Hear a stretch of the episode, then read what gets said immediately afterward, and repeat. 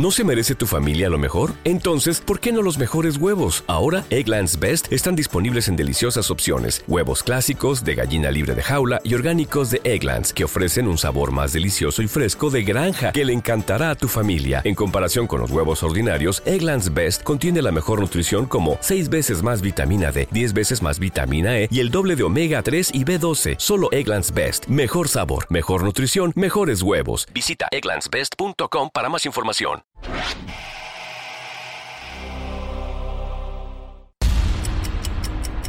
Cuando las manecillas se acercan a la medianoche y las máscaras se adueñan de las calles. ¿Quién vigila a los vigilantes? ¿Quién vigila a los vigilantes? Watchmen. Watchmen. El podcast oficial de HBO. Señoras y señores vigilantes, todo lo bueno se acaba. Y después de nueve episodios donde hemos visto huevos romperse, relojes detenerse y dioses llegar desde las lunas de Júpiter, estamos llegando al final de Watchmen la serie. Y como siempre, mi nombre es Mareo Flores, aquí estoy acompañado de mi estimadísimo Toño Sempere. Mario, ¿por qué se tienen que acabar las cosas buenas como esto? Para que las puedas volver a ver, Toño, para que las puedas volver a ver todas de un jalón. Y eso es exactamente lo cual me da eh, como alegría en este momento en donde sí estamos tristes porque se acaba de terminar esta obra de arte magistral llamada Watchmen. No lo digo a la ligera, no lo digo porque estamos haciendo No. el podcast oficial. Realmente es una obra de arte esta serie. ¿Estamos cayendo en la hipérbole, Toño? Mm, para nada, creo que hay que capturar un poco de las impresiones que cosechamos cada semana cuando vemos las reacciones de las personas allá afuera.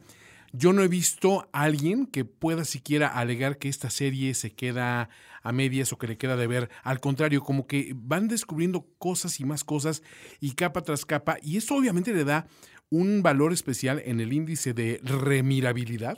de remirabilidad y de Estamos inventando palabras de cada semana, no se y de, de encontrar cosas y de, y de rascar y de rascar y de rascar. Ya lo decía Damon Lindelof, tienes que hacer una serie en estos tiempos pensando en que la cultura colectiva, en, el, en que la cultura de colmena del Internet te va a encontrar todos los detalles y todos los misterios. Y sin duda, eh, estimado eh, oyente que está escuchando este podcast del- desde el principio, eso nos pasó. Algunas cosas le atinamos, Toño, porque las pistas estaban ahí, pero este equipo de productores y de escritores, eh, liderados por supuesto por Damon Lindelof, fueron tan inteligentes que nos dejaron hasta el último momento con ideas y con interrogantes y que ahora que acaba la serie todavía nos da para más. Y eso me parece, mi estimado Toño, que es una buena obra de arte, la que te deja pensando en más y que no te, no que no te resuelve todo. Sí, no te ofrece respuestas fáciles o facilonas, por así decirlo, o, o te hace creer más inteligente de lo que es en realidad. Respeta tu inteligencia como audiencia y simplemente te pone las semillas para que tú solo las vayas sembrando y vayas creando esta pequeña plantita de conclusiones.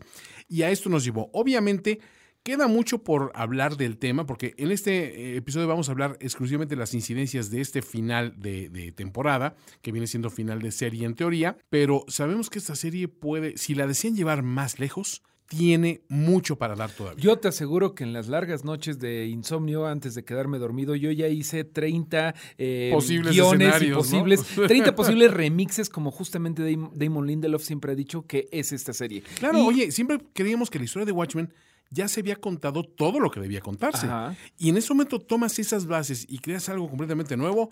Yo, honestamente, creo que fue eh, lo primero que les dije la- eh, cuando iniciamos el primer podcast de esta, de esta serie oficial. Dije, yo me sentí un poco escéptico ante ver eh, más de este producto y ahora me siento más que satisfecho y, y me siento muy, est- estoy muy agradecido de haber estado como parte de este fenómeno. ¿no? Inclusive el Lindelof estaba, lo, lo, lo externa en entrevistas, él estaba dudoso de entrarle, primero que nada porque no sabía si era necesario hacer una secuela de este trabajo seminal, ¿no? De la novela gráfica original.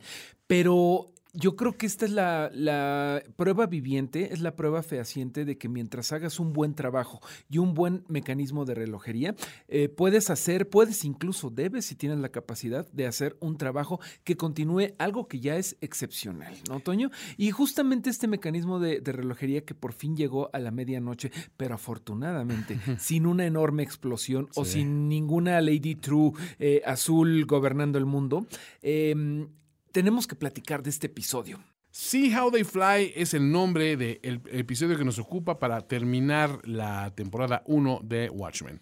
Que es, una, Y- es un guiño a esta canción de los Beatles llamado I Am the Walrus, Ajá. ¿no? Que justamente viene con toda la psicodelia que tiene que ver este. que tiene este episodio tan enorme.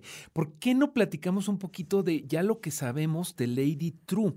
Confirmando muchas sospechas que tuvimos a lo largo de este, de esos nueve episodios, de que en efecto ella es parte de la semilla de Ozymandias, pero no es exactamente una, una hija biológica. No, y de hecho, pues eh, Ozymandias cuando, cuando está en su fortaleza y está grabando, este, lo vemos al principio cuando está grabando el mensaje para Redford, ¿no?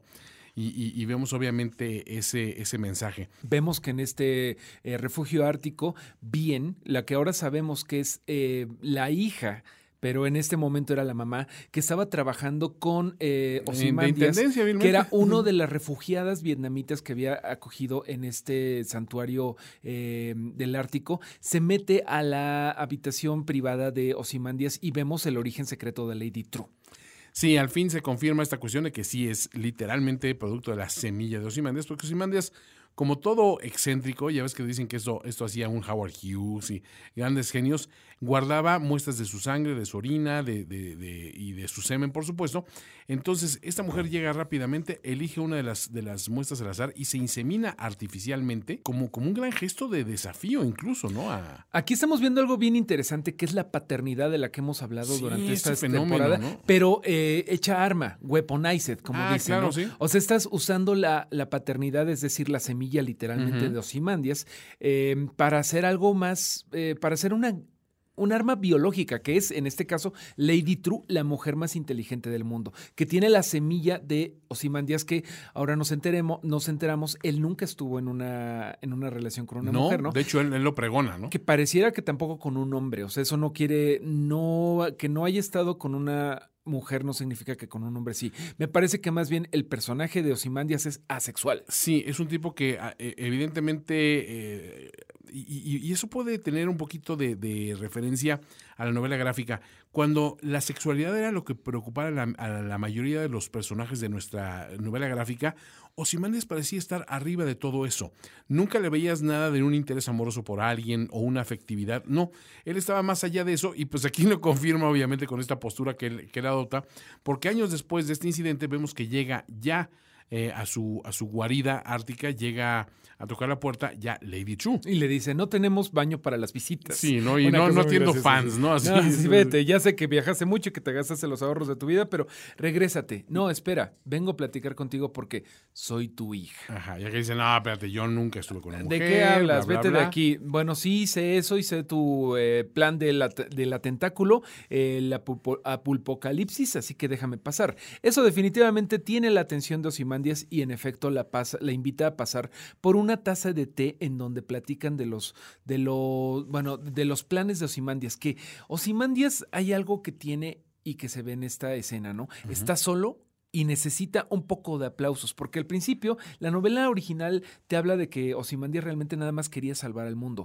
Este remix nos está hablando de un Ozymandias que sí necesita ser aplaudido. Sí La necesita- aprobación, ¿no? Necesita sí. que los poderosos vean su trabajo y que tengan miedo.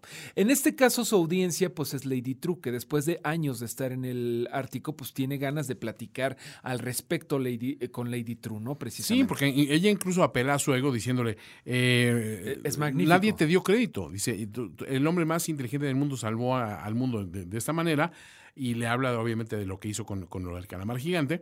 Dice, y nadie se enteró, ¿no? Entonces, yo soy la mujer más eh, inteligente del mundo y te quiero agradecer por salvarlo.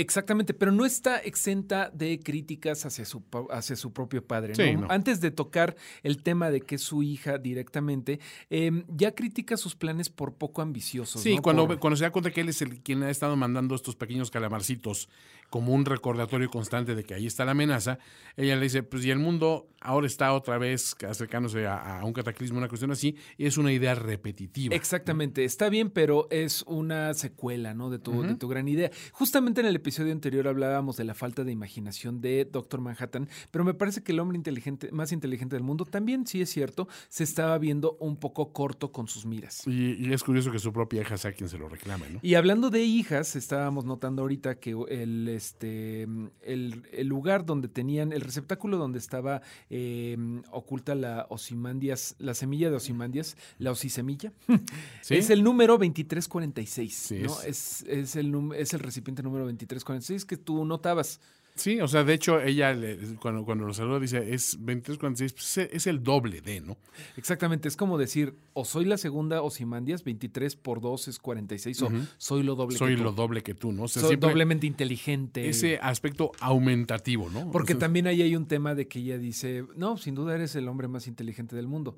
Ah, y seguramente la mujer más inteligente del mundo puede ver algo que yo no. No, es solamente que el problema es que los dos somos humanos, ¿no? Y ahí vamos a platicar ahorita del, del plan de Lady True, que esta conspiración nos está dando Lindelof pelos y señales de qué es lo que sucede realmente. Pero, ¿a qué fue a ver a su papá al Ártico? A Si hay gente que ni siquiera visita a sus papás a 15 minutos de su casa. Bueno, fue a pedirle, como buena hija que está, tiene proyectos para el futuro, dijo, papá, necesito que me hagas un préstamo. Lo que pasa es que ella le viene a pedir 42 billones de dólares para construir su proyecto para salvar al mundo, que es, Construir una centrífuga nuclear.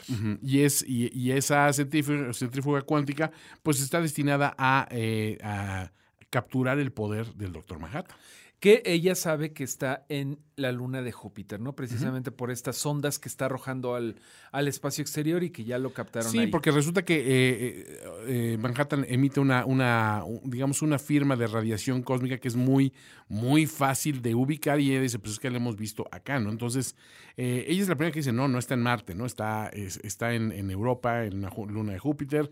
Ya lo tiene rastreado, lo tiene ubicado con estas naves espaciales, porque pues, tiene recursos la mujer, pero le faltan más recursos todavía. Y Osimandia se los niega, ¿no? Diciéndole precisamente que él había heredado riquezas más allá de su imaginación cuando tenía su edad, pero él decidió desprenderse de ellas para seguir los pasos, eso lo sabemos, eh, de su héroe Alejandro Y Magno. lo ¿no? mejor es que ella todavía dice, pero mi mamá Diana, o sea, eh, o sea, ella, ella, este, pues, este, te admiraba, entonces ella era una ladrona, ¿no? Le Era una ladrona y yo todo lo que tengo lo conseguí y tú tienes que hacer lo mismo. Ahí yo creo que le podemos decir a Osimandias, ok, boomer. Ok, Sí. boomer, o como diríamos en México, ya siéntese, señor. Y la bota de ahí sin, sin un centavo, ¿no? Así es, mi estimado Toño. Pero bueno, ya estamos empezando a saber la, la relación entre Osimandias y la Lady True. Pero hay mucho más que desarrollar, ¿no? Porque, ¿qué está pasando mientras tanto con Angela después del ataque que recibieron en la séptima, de, la, de parte de la séptima caballería en su casa? Pues ella eh, obliga a, un, a uno de la séptima caballería a decirle dónde están. Y el séptima caballería, pues le dice, bueno, están en el En el abandonado, abandonado, que, ¿no? que ya conocemos en dónde está. Obviamente, ya lo sabemos. Lo- eh, Lori amarrada. Está Looking Glass, que había estado desaparecido, que como comentábamos en el episodio anterior, seguramente estaba ahí de infiltrado. Y está el malévolo senador King, que se procede a Explicar su plan maligno, ¿no? Exactamente, que otra vez el, el momento favorito de Lori, ¿no? Y me va a explicar el, el plan maligno. Ahora, para empezar, eh, cabe mencionar que están llegando a este lugar, a este mall abandonado, ahí viene el senador King, el padre, ¿no?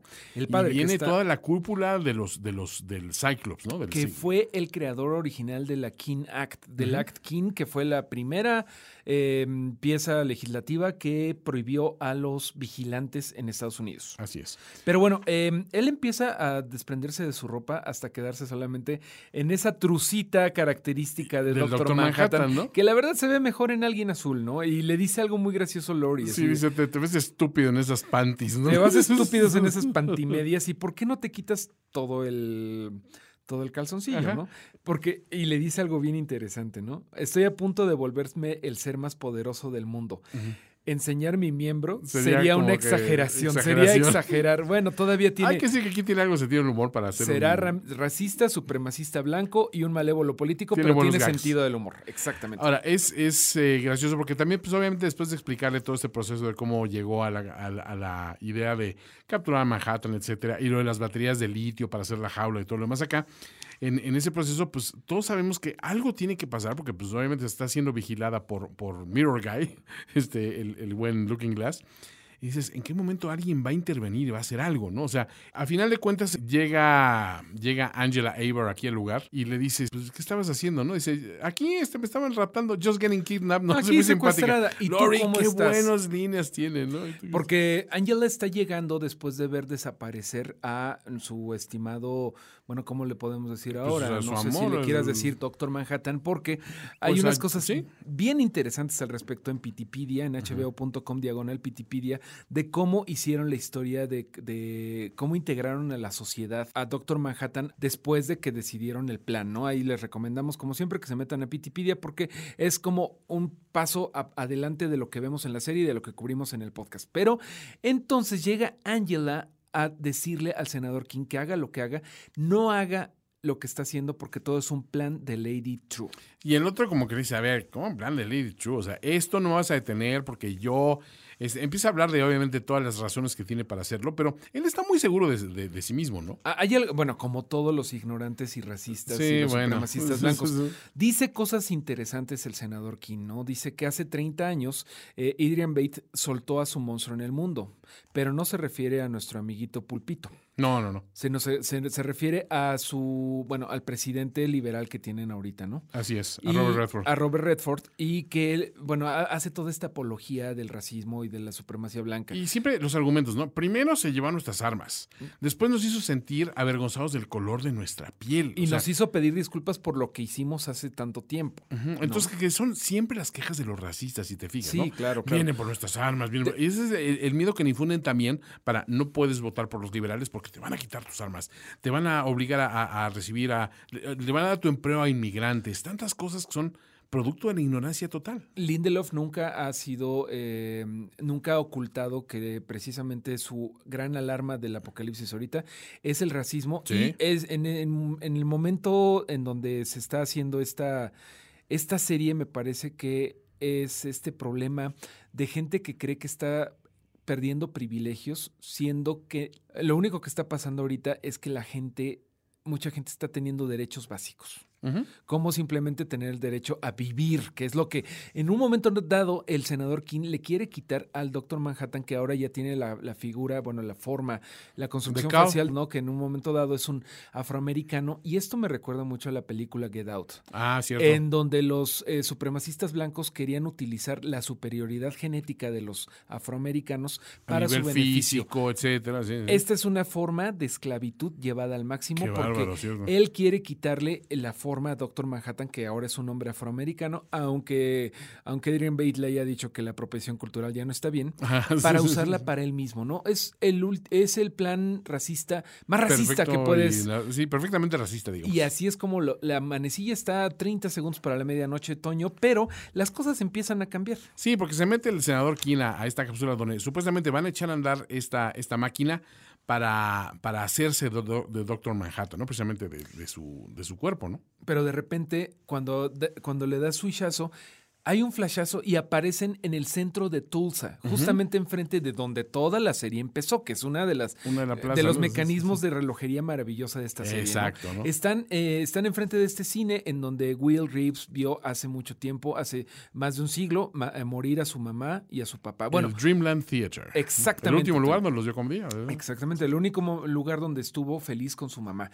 ¿Y por qué están siendo eh, aparecidos ahí? Tenemos que regresar al plan de Lady True. Sí, y el plan de True, digamos que empieza con, la, con el escape de, de, de- ¿cómo se llama? De, de Adrian Byte de su prisión, ¿no? Sí, porque ahora ya sabemos que cuál era la razón de todos los Lady los Lady Croshanks y los y, y los Mr. Phillips Estaba muertos. matando el tiempo, de, este, por una parte él, pero o sea, estaba usando los cuerpos para hacer ese mensaje que decía, save me daughter, sálvame hija. Él sabía... Ahora sabemos que Save Me Doctor, Sálvame Hija, porque en su momento nada más habíamos visto el Save, Save Me, que te- habíamos especulado que era Save Me Dan, Dan, ajá. el, el Night Owl, ¿no? Night Owl, que no salió en esta serie. Sí, hombre, nos... Exigimos segunda temporada y con- ahora ya. con 120% más de Night Owl, Por por, supuesto. favor, por favor HBO. aumentado. Por favor, señor HBO, como dice El señor Chumel. HBO, como dice Chumel. Este, pero aquí está curioso porque vemos la escapada de, de, de, obviamente, de Ozymandias que ha estado acabando con su, con su, ah, con su herradura, todo este rollo. Ahora ya Este- sabemos por qué hizo tanto rollo, herradura, ¿no? sí. Y este, y pues lle- llega a, a intentar escapar porque ahí viene llegando la nave que mandó su hija por él, ¿no? O sea, ya, los tiempos perfectos, ¿no? Las,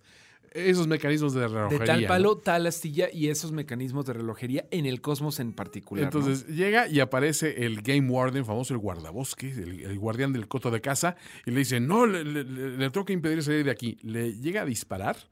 El Ozymandias, siendo Ozymandias, Hace un atrapa Ozymandias. la bala. Ajá, justamente como en la novela original. Ajá, y este golpea obviamente al, al- al Game Warden, empieza la lucha y acaba apuñalándolo con esa, Misma herradura. esa herradura desbastada que había utilizado para, para y que para ya su fuga, estaba ¿no? afilada, ¿no? Y aquí viene un intercambio bastante triste entre este ver, pobre. Triste y gracioso, Mario. Triste y patético. Sí. Sí, sí, la verdad es que es patético porque el pobre eh, eh, guardabosque, que ahora nos enteramos que era el clon, bueno, la creación original Ajá, de Doctor. Manhattan, el primer, eh, la primera copia hecha imagen y semejanza de Lord y Lady del, De esa mansión. del castillo que había conocido John Osterman de niño, le pregunta por qué a él lo hizo ponerse una máscara. Ajá, dice, las máscaras hacen crueles a los hombres. ¿Y necesitabas acaso que yo fuera cruel? Sí. Dice, porque este, necesitaba un adversario para mantenerme eh, cu- cuerdo. ¿no? Porque tenía que matar ocho años, porque ahora lo sabemos, estaba esperando el Uber que le mandó eh, su Lady hija. El eh, Uber espacial. el Uber espacial que le mandó su hija. Y lo mejor es que esta línea que le dice, este, Master, was I a worthy adversary? O sea, fui un adversario de, de nivel, digamos. Y se le queda viendo y tú esperas, pues dices, eso sí mandes. Dice, no. Pero pusiste un buen show, ¿no? O sea, Ajá, que, pudiste ser peor. sí, o sea, y, y aparte dice, Le echaste ganas. You put on a hell of a show. eh, también nos remite a pues estas puestas en escena, que era lo que hacía Ozymandias para di- divertirse, ¿no? El, eh, la obra de teatro donde explica el origen del Doctor Manhattan, su mismo juicio, toda una gran pantomima. ¿no? Incluso un guiño hacia nosotros los espectadores rompiendo la cuarta pared, Sí. de que sí hiciste un gran show de dirigir la atención del, del público hacia otro lado, mientras lo que estaba realmente sucediendo en la mente de Lindelof estaba sucediendo. Pero bueno, una Lady Croshanks le da la corona de Ozymandias, que no la habíamos visto hasta el momento. Se la pone antes de subir a la nave, aborda la nave, eh, empieza a volar por los aires y obviamente hay unas instrucciones en, en- en esta nave que le dicen se tiene que ubicar en este espacio para estar protegido durante el, el vuelo de la inclemencia del tiempo y todo. Adopta la postura de Ozymandias, ¿no? Por Así favor, ¿ves? ponga las manos en la posición deseada. Ajá. Se acuesta y le dan un baño de... como- Carbonita. pues, Solamente lo podemos describir como sí. carbonita. Carbonita dorada, ¿no? Es la carbonita Eh, Sí, fifí. exactamente. Eh, O sea, no era para Han Solo, era No, para no, no. el gran Master, Sí. ¿no? Y esto confirma en cierta forma lo que muchas. eh, me parece que tú decías que a lo mejor la estatua dorada que tenía eh, Lady True era un mausoleo. No, y de, de hecho yo no pensaba eso, pero mucha gente decía, sí, Mucha es, es eso, es, es el sarcófago, es una cosa así, es tal cual, allá, allá adentro está él. Y yo decía, no, no puede ser. Pero cuando ves la expresión y todo esto dices, pues sí, entonces te- era perfectamente lógico que fuera así. Te cae perfectamente el, el 20 y mientras, bueno, después del viaje de no sé cuánto tiempo se lleve, depende del tráfico, supongo. Obviamente. eh, el, el viaje entre la luna de Júpiter y la Tierra, llega finalmente acá, lo descongelan y lo recibe Lady True diciéndole, vaya, vaya. Así que al final me dijiste hija, cosa que le había dicho que nunca sucedería, ¿no? Porque en, en su mensaje le dijo, sálvame hija. Sí. Y, y después de que aquel le había llegado el dinero y todo, como que le dice, bueno, pues sí, en efecto, hiciste bien porque ya construí todo lo que necesitaba y todo este rollo. Y vilmente lo trae, pues sí para salvarlo, pero para mostrarle también, y volvemos a lo mismo, esa necesidad de aprobación, de demostrar, que lo heredó. soy ¿no? lo más inteligente, lo más sagaz, tengo el plan perfecto y quiero que lo reconozcas. Los ¿no? daddy issues en esta serie, como Muy Lindelof, fuertes, ah, ¿eh? Lindelof mismo ha dicho, yo estoy sacando inspiración de mis propios daddy issues, pues aquí a todo lo que da. Justamente eh, le dice a Doctor Ozymandias, por favor ponte una ropa más adecuada a tu edad, ¿no? Ujú. Y lo lleva a justamente el plan que está desarrollando, que es iniciar este reloj, que es la centrífuga cuántica que le había pedido dinero para construir. La hizo ella sola y sí notas un poquito de orgullo de parte de Ozymandias, aun cuando está distraído por sucesos tales como ver los primeros periódicos que ha visto en más de ocho años, ¿no? Sí, llega con un, un voceador y le dice, ¿qué? Este, Red- Redford sigue siendo presidente. O sea, todo se extraña, ¿no? Y, ¿Y el otro se le queda viendo y dice, ah, sí, eres Ozymandias, ¿no? So, te pareces a Ozymandias, ¿no? A, a Adrian Byte. A Adrian Byte y él le dice.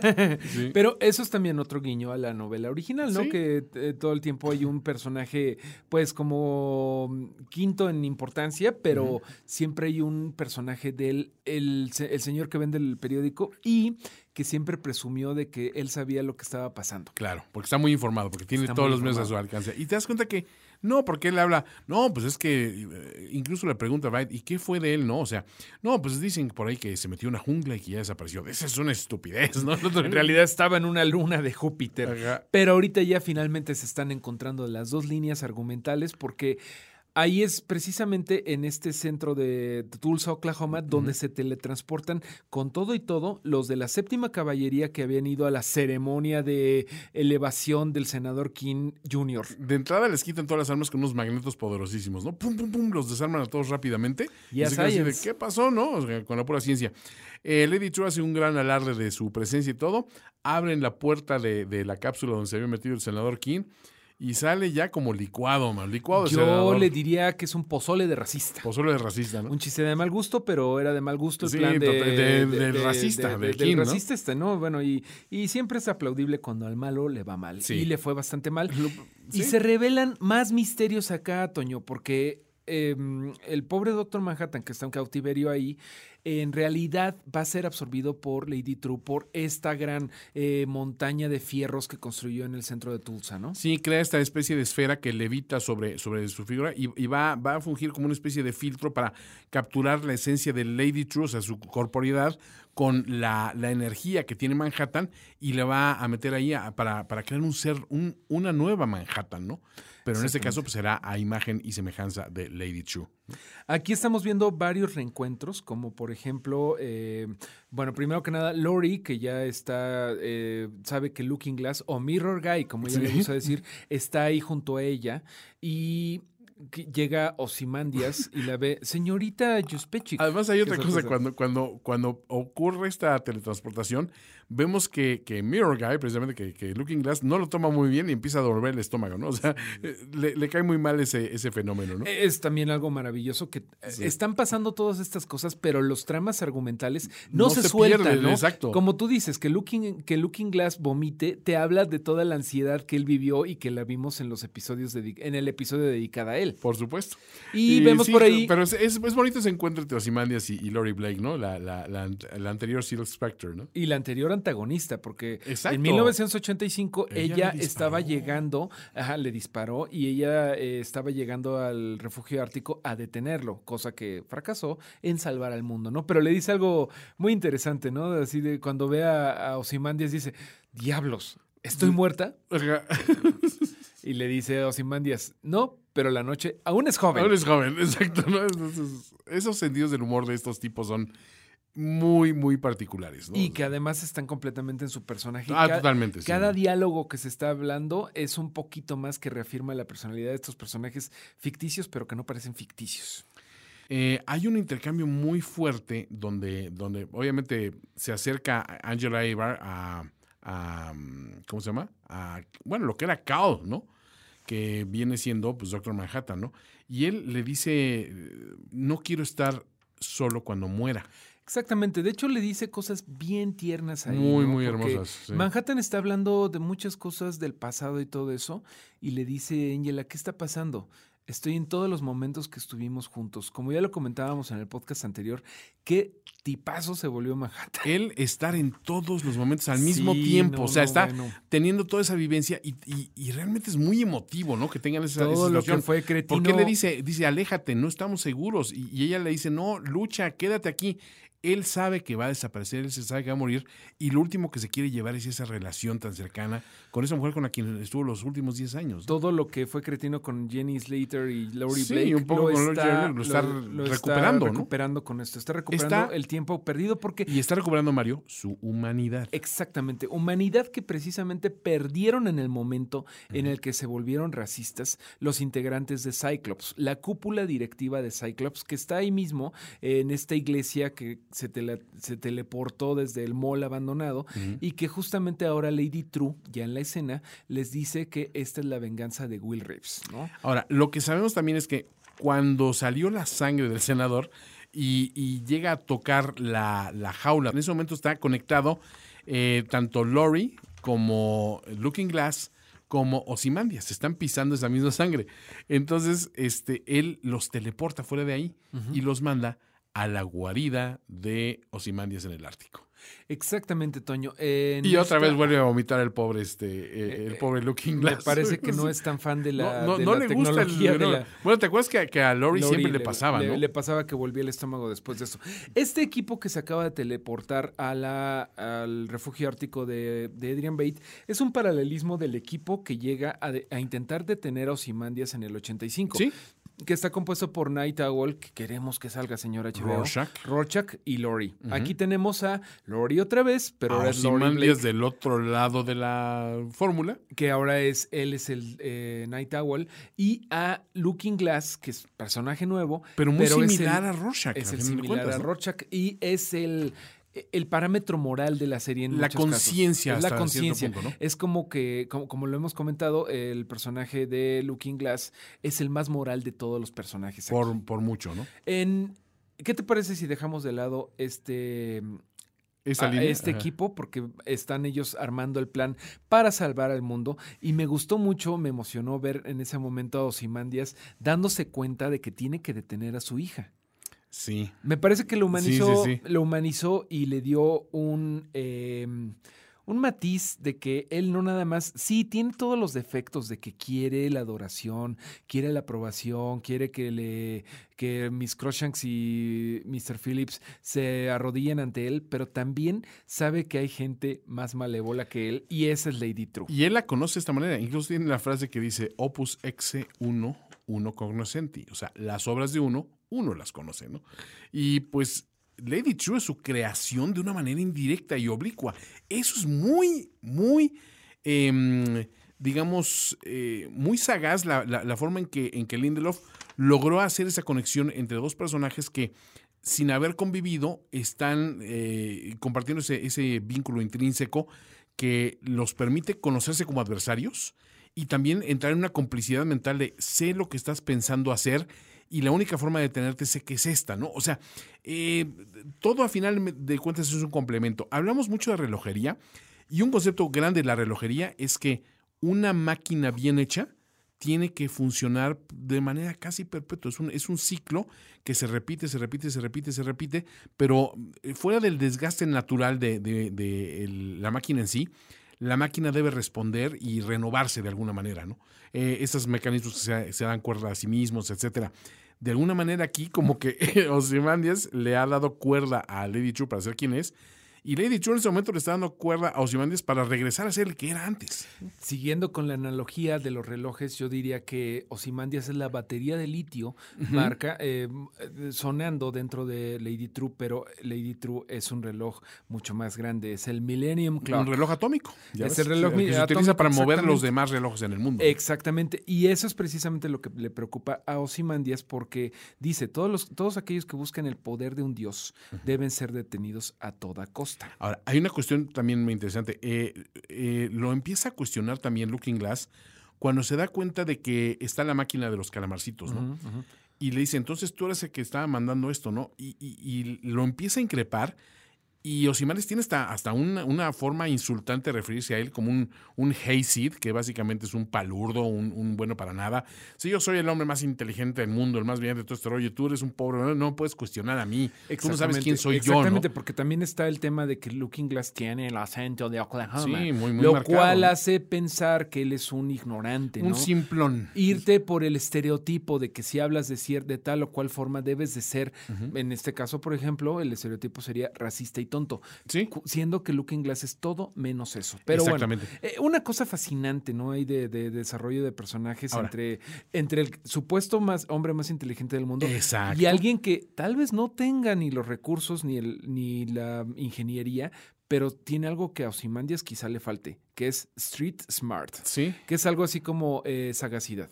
Sí, y el, Colmillo, el le colmillo, ¿no? El El, colmillo. colmillo. largo y retorcido del buen Looking Glass, que aparte tiene una nobleza muy particular, ¿no? Porque él ha, cometido cosas de las que se ha arrepentido, pero ha intentado remediarlas, ¿no?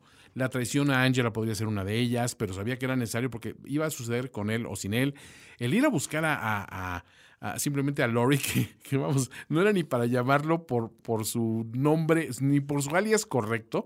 El tipo hace lo correcto y nunca hay que subestimar a esos que ves hacia abajo, ¿no? Completamente. Pero en este caso, Toño, eh, tendrían que haber visto para arriba. ¿Qué iba a pasar desde arriba, Mario? mientras tanto, en Tulsa, Oklahoma, después de que Lady True, nos enteramos, eh, saca el mensaje que le hizo Will Reeves en esta alianza que tenían, que era acabar con la... Eh, plutocracia de Cyclops, matándolos empieza sí, porque a. Dice, sí, los va a matar, ¿eh? O sea, sí, los va a matar De que los va a matar, los va a matar. Pero quiero que sepan el por qué, ¿no? El por qué. Que aparte, otro gran este, recurso de, del villano, ¿no? El que sí te va a matar ese señor James Bond, pero antes te voy a explicar mi plan. Y, es un callback precisamente a, a Ozymandias en, la primera, eh, en, la novela gráfica. Es efectivo precisamente porque no les dice lo que va a hacer, les dice lo que ya hizo. Ya lo hizo, ¿no? es, siempre la subversión aquí en Watchmen del estereotipo del malo que te explica el plan mientras tú estás eh, intentando zafarte con el palillo que, que, escondiste en los dientes. Y es la lección que no aprendió Lady Troops, le faltó convivir con papá. Le faltó convivir con papá. Pero bueno, muerto Cyclops. Sí, porque Sí, sí, sí, o sea, se acaba, ¿no? Ya, ahora sí, definitivamente. Dicen que en la tierra de los ciegos el tuerto, el tuerto rey, aquí ya. Pero si se cerró ese círculo, eh, si se cerró ese ojo, ya no hay más. Ya no hay más, por lo menos cíclope. Y qué bueno, bien merecido, eh, abajo el racismo. Pero regresemos al meollo de todo esto que es Lady True intentando robarle todo el poder a Doctor Manhattan, que no es cualquier cosa que es cuando justamente empieza a suceder el plan para salvar al mundo, parte 2 de Osimandias, que ahí sí utilizó eh, la imaginación. Claro y era la congelación precisamente de estos calamares. Que, en algún momento te habían, eh, nos habían dicho a través de Looking Glass que los estaba estudiando, que los pobres eh, se derretían en cuanto acababan, en cuanto tocaban el suelo. Sí, o sea, el plan de Osimanes también decía, sí quiero asustarlos, pero pues no quiero hacerle daño a la gente. Entonces, están diseñados para, tienen una temperatura corporal para que prácticamente se disuelven. En cuanto caen. ni y sí, veíamos que, pues ya ves, con una manguera los quitaban y se, se, pulverizaban. Hay granizos en septiembre que hacen más daño. hacen más daño pero justamente si los vuelves granizo, los conviertes, y así lo dice Osimandias, en una Gatling Gun, en una ametralladora que justamente Lori alcanza a hablarle a Angela a través de una de las cabinas de, Doctor Manhattan para decirle Refúgiate, refúgiate, ponte cubierto porque ahí les va la, lluvia. La balacera para abajo, ¿no? Y lo vemos primero que nada, sus efectos cuando Lady Es que se empiezan a oír los ruidos. Mira, qué buen diseño de audio. Porque es el primer y oyes ¡pam! como que golpes así secos, y dices, ya, tú, tú, ya sabemos qué es, pero las reacciones de los presentes son muy, muy vagas, ¿no? Como algo está cayendo. Hay un momento de body horror, de, terror corporal, cuando, cuando levanta la mano Lady True, se ve está perforada. El agujero tal cual. Y también ahí hay un paralelismo justamente con la figura, de, Cristo, y los clavos de la mano, que justo en ese momento la, el Cristo de la iglesia de la séptima caballería cae al suelo. Exacto. Bueno, qué, qué bárbaro. O sea, estoy cansado solamente de, pensar en todo, lo que, en todo lo que en todo lo que hicieron. Imagínate lo que fue escribir este, este, trabajo de reloj. No en vano tardaron un rato en, en Se tardaron un rato y debe de tener un equipo maravilloso. Pero bueno, nos acercamos al final, Toño, porque viene esta lluvia devastadora y empieza a cargarse a todos, ¿no? O sea, eh, Angela Iverres que rápidamente empieza a buscar con qué taparse.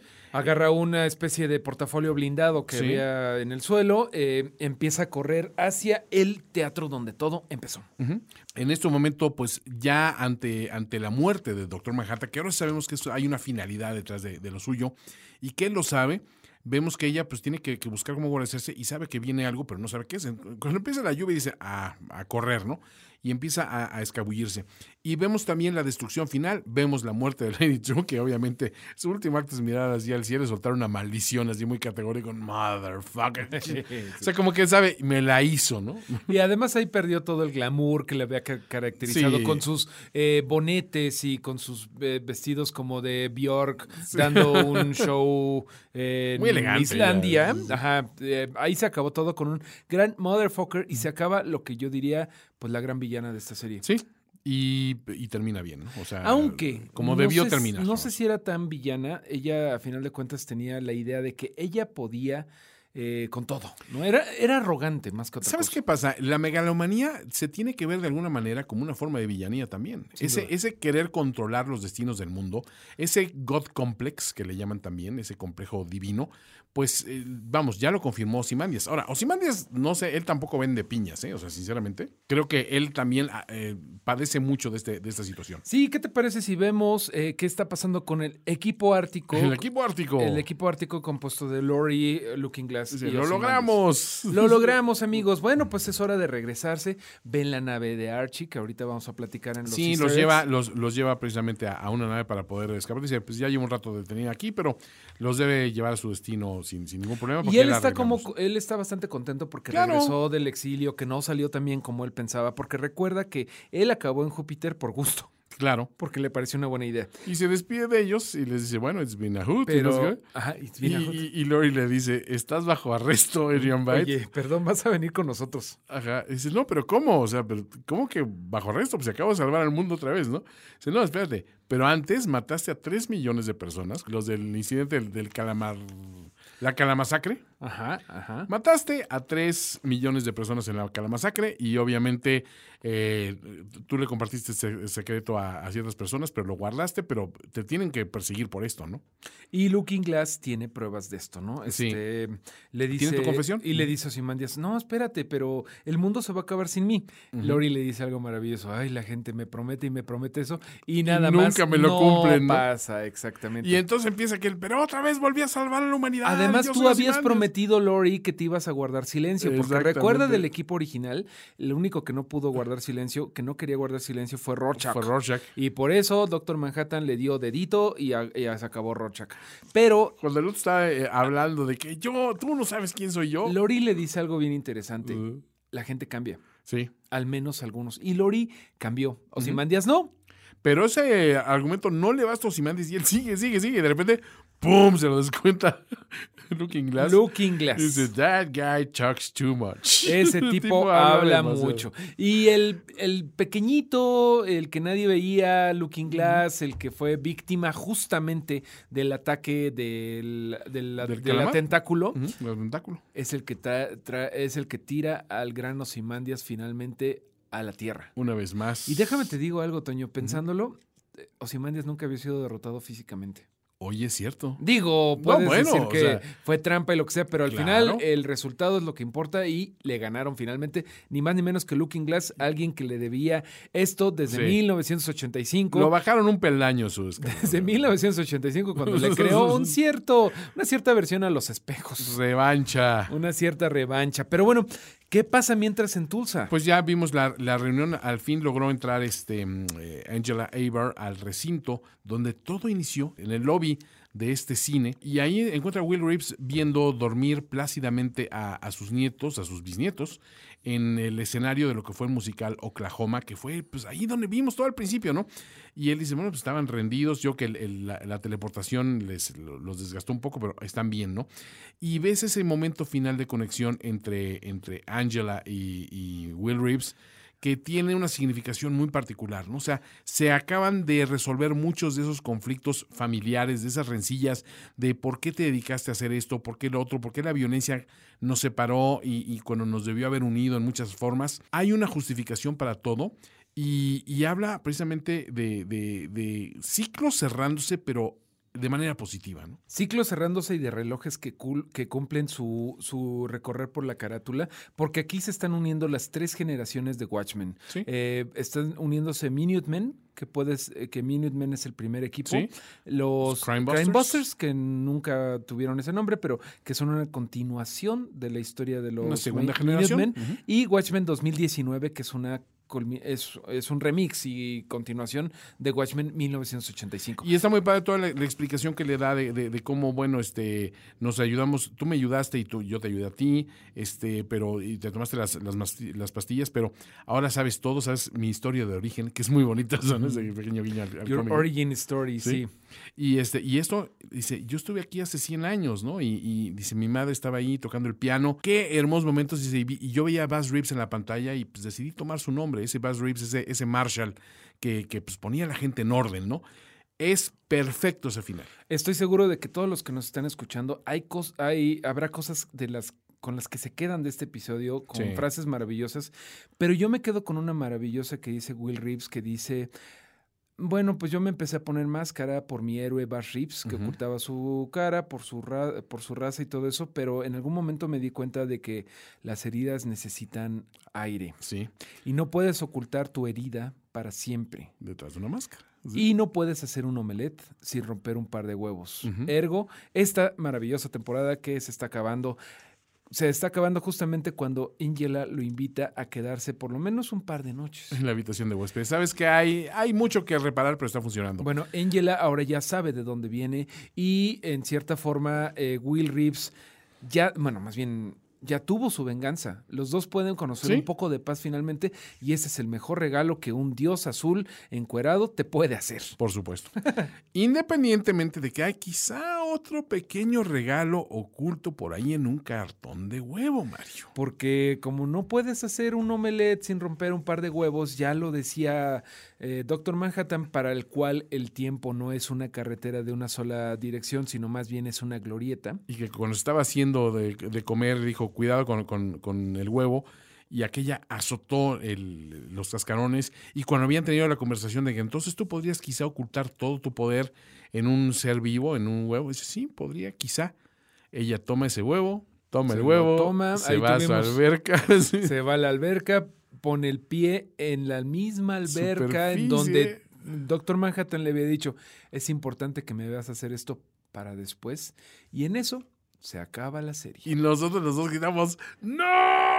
Porque nos quedamos con esta cuestión de, nos la van a cambiar ahí, nos la van a cambiar, no vamos a saber, no vamos a ver. Y Es así. una cosa redonda que no podemos más que aplaudir Bien y que jugado, agradecerles a ustedes, gra- agradecerles a todos ustedes, eh, a dejarnos ser en cierta parte como ustedes de esta conversación de fans que ha sido maravillosa porque la Oye. serie es maravillosa. Pero Toño, em, todavía tenemos, y es hora de decirlo, tenemos un podcast más que grabar que va a ser el epílogo con todas las teorías que tenemos sobre qué va a pasar a continuación, cosas que nos dejaron eh, mal sabor de boca, cosas que nos dejaron excelente sabor de boca, gente a la que extrañarás, gente a la que quieres ver en el, en el futuro. Por ejemplo, yo sé que tú quieres ver a tu personaje favorito, Red Scare. Red Scare comiendo. Comiendo, porque tiene un I have metabolismo a bad rápido. metabolism and I'm Sí. very hungry all the time. Justamente ese tipo de cosas vamos a hacer otro podcast, así que por favor, escúchanos. Ahora, pero este podcast aún no acaba. Y Por vamos a ver lo que falta después de esto.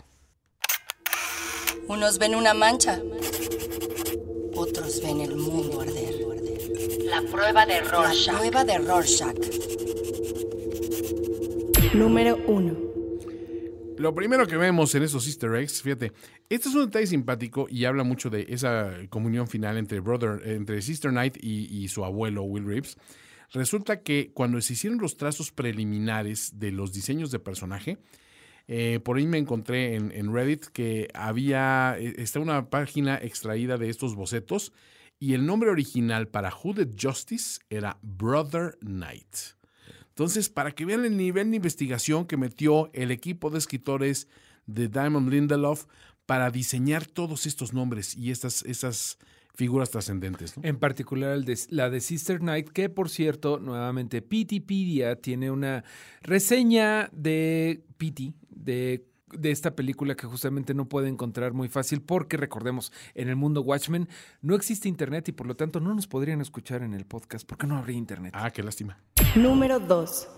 En el número dos tenemos a Archie, la nave de, de Night Owl, que se quedó en el Ártico porque se menciona en la novela y película original que se averió en el momento de aterrizar. Y hasta le comenta este, Ozymandias a Adrian Byte, le comenta a Looking Glass, dice, bueno, no tendrás problema para manejarla. Eh, se, se bas- eh, en ella se basaron para hacer los vehículos que ustedes utilizan en la fuerza, ¿no? Señor HBO, por favor, denos más Night Owl para la segunda temporada. Número 3. Ozymandias eh, hace, eh, suelta esta frase de The end is nigh, o sea, el fin se avecina, que pues es la misma que aparecía en la, en la pancarta de Rorschach, este, En su identidad en su civil identidad de, de- homeless de, de Walter Kovacs. Sí, de Walter Kovacs, ¿no? Número 4. Y bueno, la despedida de, de Ozymandias cuando ya le está diciendo a Lori y a Looking Glass, bueno, váyanse porque las visitas tienen sueño, les dice, It's been a hoot. It's Been a Hoot es como que fue, fue una diversión. Pero Hoot es también el sonido que hace un búho. Que en México, en español me parece que le podríamos decir el ulular. El ulular. Ulular. Número 5. Bueno, tenemos un, un tema con el nombre de este, ah, de este capítulo que se llama eh, See How They Fly, que es parte de la canción eh, I Am the Walrus de los Beatles, que otra de las partes de esta canción es I Am the Eggman. I'm the Eggman, I am the Eggman, I am the Walrus, que es de esas cuestiones que también nunca ha tenido una explicación clara de parte de los Beatles. Es así como que tantas incoherencias que de repente soltaron en cierta época de su, de su carrera. Pero pues los huevos como vehículo de creación, de, de vida, de paradigmas de qué fue primero, gallina y huevo, han sido un hilo conductor en toda esta temporada. ¿no? Exactamente. Y todavía, eh, todavía tenemos a Sir Paul McCartney y a Sir Ringo Starr. Y no me sorprendería que de repente ellos dijeran, bueno, en realidad todo este tiempo, I was the walrus. Sí, exacto, que alguien se adjudique esa, esa morsicidad, ¿no? Pero bueno, eh, ya casi terminamos, Mario, pero hay que ver por última vez qué marcó nuestro reloj. Cinco minutos antes del apocalipsis suena El reloj del fin del mundo. el reloj del fin del mundo.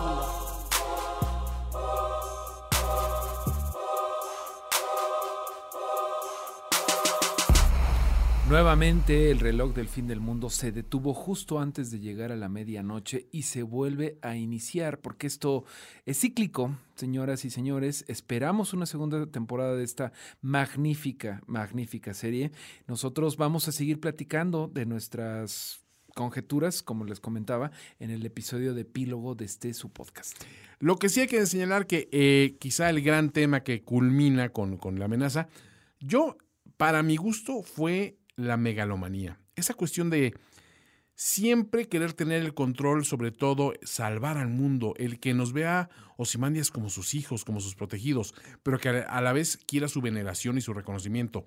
Esos sueños son lo que acaba con la vida de Lady True de alguna manera y que acaba haciendo que Ozymandias una vez más salve al mundo y una vez más, pues me, me imagino que se quedará sin el reconocimiento, ¿no? Bueno, muchísimas cosas, pero yo creo que eh, la gran amenaza aquí, ahorita en el siglo en el siglo XXI, El tanto racismo. en la serie como en la Sí. vida real, es el racismo y las divisiones que de repente nos, inven- nos inventamos, siendo que si eh, fuéramos blancos, negros o azules, deberíamos de estar todos viendo y comentando Watchmen. Sí, Watchmen. por ahí dicen, dice, somos muchos colores, pero pues... Pero eh, todos nos nos- pusimos amarillos con Watchmen. Nos, ajá, y nos quieren vender eso de, de- de las razas. No, señores, somos una raza, la raza humana. Exactamente. Entonces pensémonos de esta manera. Mario Flores ha sido un deleite eh, repasar este penúltimo episodio de eh, Watchmen, el podcast oficial de HBO contigo.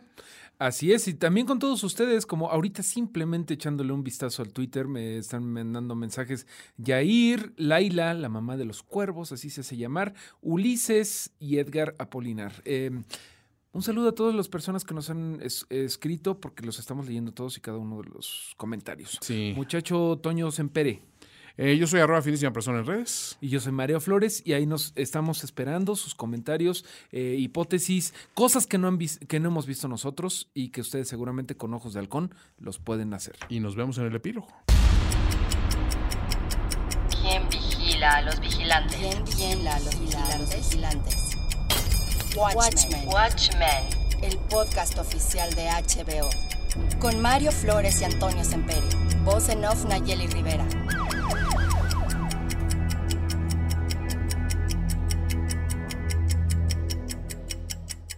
Una producción de finísimos podcasts. Hello, it is Ryan, and we could all use an extra bright spot in our day, couldn't we? Just to make up for things like sitting in traffic, doing the dishes, counting your steps, you know, all the mundane stuff. That is why I'm such a big fan of Chumba Casino. Chumba Casino has all your favorite social casino style games that you can play for free anytime, anywhere with daily bonuses. That should brighten your day a little. Actually, a lot. So sign up now at chumbacasino.com. That's chumbacasino.com. No purchase necessary. Group. Void were prohibited by law. See terms and conditions. 18 plus.